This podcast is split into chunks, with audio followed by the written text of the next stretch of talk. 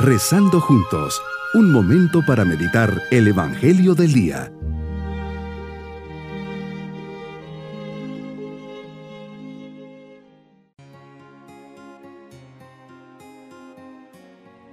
Hoy, 10 de febrero, nos alegramos al recibir este nuevo día llenos de la presencia y bendición del Señor, bajo la intención de Santa Escolástica, a quien hoy festejamos.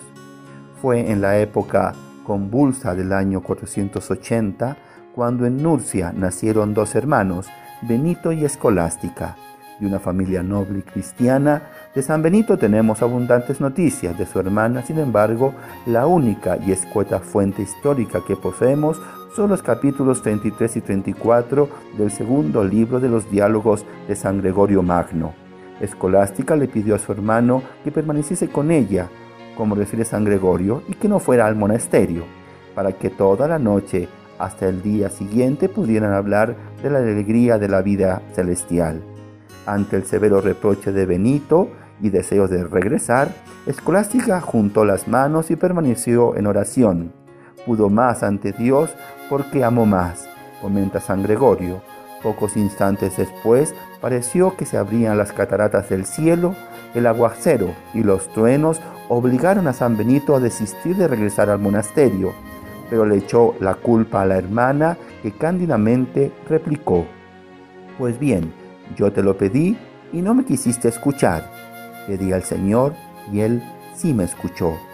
Vete si puedes y regresa al monasterio. Meditemos en el Evangelio de San Marcos capítulo 8 versículos 1 al 10. Señor, ¿ves cómo te sigue la gente? No tienen que comer. Llamas a tus discípulos y les dices, me da lástima esta gente. Ya llevan tres días conmigo y no tienen que comer. Señor, nos muestras tu bondad y quieres cuidar de todo ser humano necesitado. Te preocupas infinitamente del dolor físico del mundo quienes cuidan de la salud de los demás. Jesús, te preocupas también por los que están cansados, por los que trabajan mucho, y les quieres ofrecer tu fuerza para sostenerles en el largo camino de la vida. Ofreces comida a los hambrientos. Nos encontramos frente a una verdad hermosísima. Tu providencia nunca nos falta. Si estamos cerca de ti, siempre nos ofreces la fuerza para poder alcanzar nuestra meta, a pesar del cansancio y de las dificultades del camino, pero lo haces a través de los apóstoles, de tus mensajeros, de tus enviados. Es interesante observar que preguntas primero a los apóstoles si tienen algo que ofrecer a la gente. Ellos te responden, sí, tenemos siete panes. Vemos que confías la comida a los apóstoles para que sean ellos y no, y no tú mismo quien se los entregue a la gente. Los apóstoles se sienten poco preparados para esta misión, pero insistes, sabes que te irás pronto. Dejarás todo en las manos de los apóstoles y en la última cena les dejarás la misión de multiplicar y repartir ya no solo el pan, sino tu cuerpo, que cada día se multiplica en todo el mundo en cada misa que se celebra. Ahí nos colmas el hambre de la multitud que te seguimos en este desierto y valle de lágrimas. Tú mismo continúas siendo alimento de vida eterna. Dijiste, Señor, siento compasión de la gente. La Eucaristía es el regalo que nos haces, nacido de tu corazón lleno de compasión y de ternura para con cada uno de nosotros. Eres nuestro consuelo, nuestra fuerza y delicia.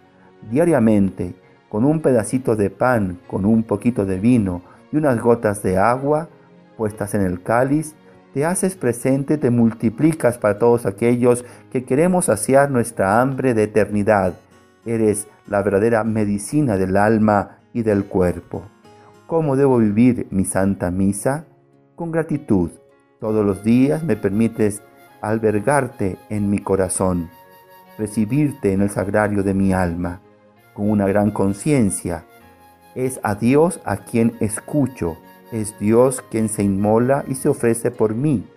Es a Dios a quien comulgo y recibo. Con deseo de unirme a ti, a tu sacrificio, debemos extender nuestros brazos y clavarnos en la cruz contigo. beber contigo el cáliz, el cáliz más amargo para poder junto a ti salvar a la humanidad. Jesús, por la Eucaristía, vives en nosotros y nosotros en ti.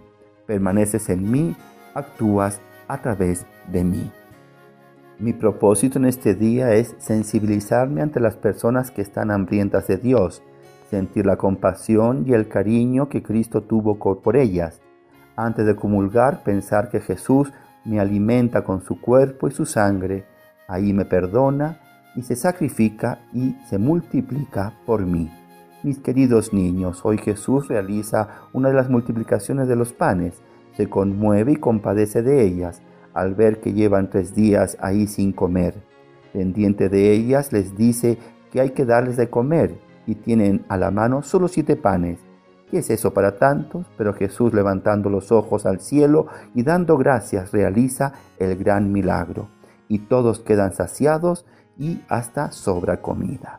Y nos vamos con la bendición del Señor la bendición de Dios Todopoderoso, Padre, Hijo y Espíritu Santo, descienda sobre todos nosotros. Bonito día. Hemos rezado junto con el Padre Denis Doren, Legionario de Cristo.